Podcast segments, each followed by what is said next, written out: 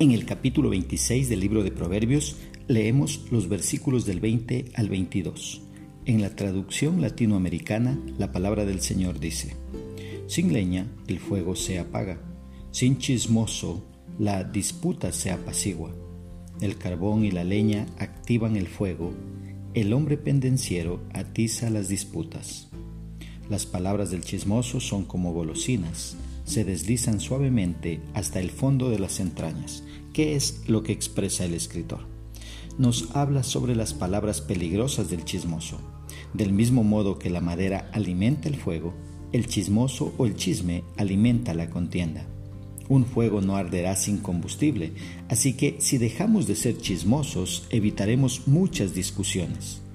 El fuego no continuará ardiendo sin la madera y la contienda no continuará cuando el portador del chisme detenga su trabajo.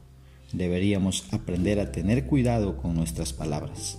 En el versículo 21 aprendemos que para avivar las brasas y encender el fuego se necesita más madera. Un hombre que no está de acuerdo es como un bosque o como combustible que puede ocasionar un gran incendio. Él puede comenzar una terrible discusión.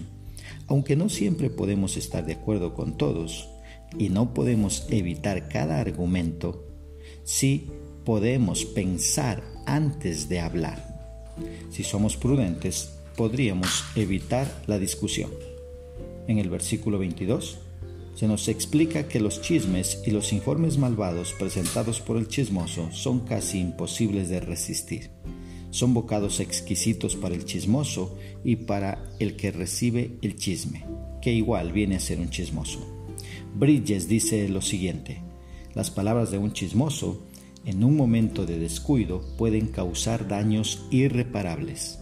Cuando recibimos las palabras de un chismoso normalmente tienen un efecto sobre nosotros.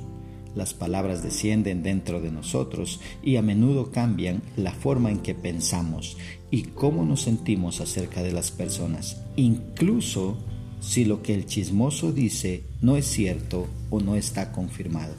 ¿Cómo podemos aplicar esta porción bíblica a nuestra vida? Primero, dejando de ser el combustible que expande el chisme. En otras palabras, no seamos chismosos. Esto causa mucho daño a las relaciones personales.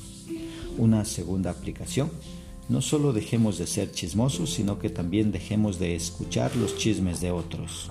Seamos prudentes, Recuerda que por naturaleza somos curiosos y queremos saber más. Pero si te enteras de algo que no has verificado, debe terminar la cadena del chisme en ti. Que Dios nos dé sabiduría para poner por obra su palabra.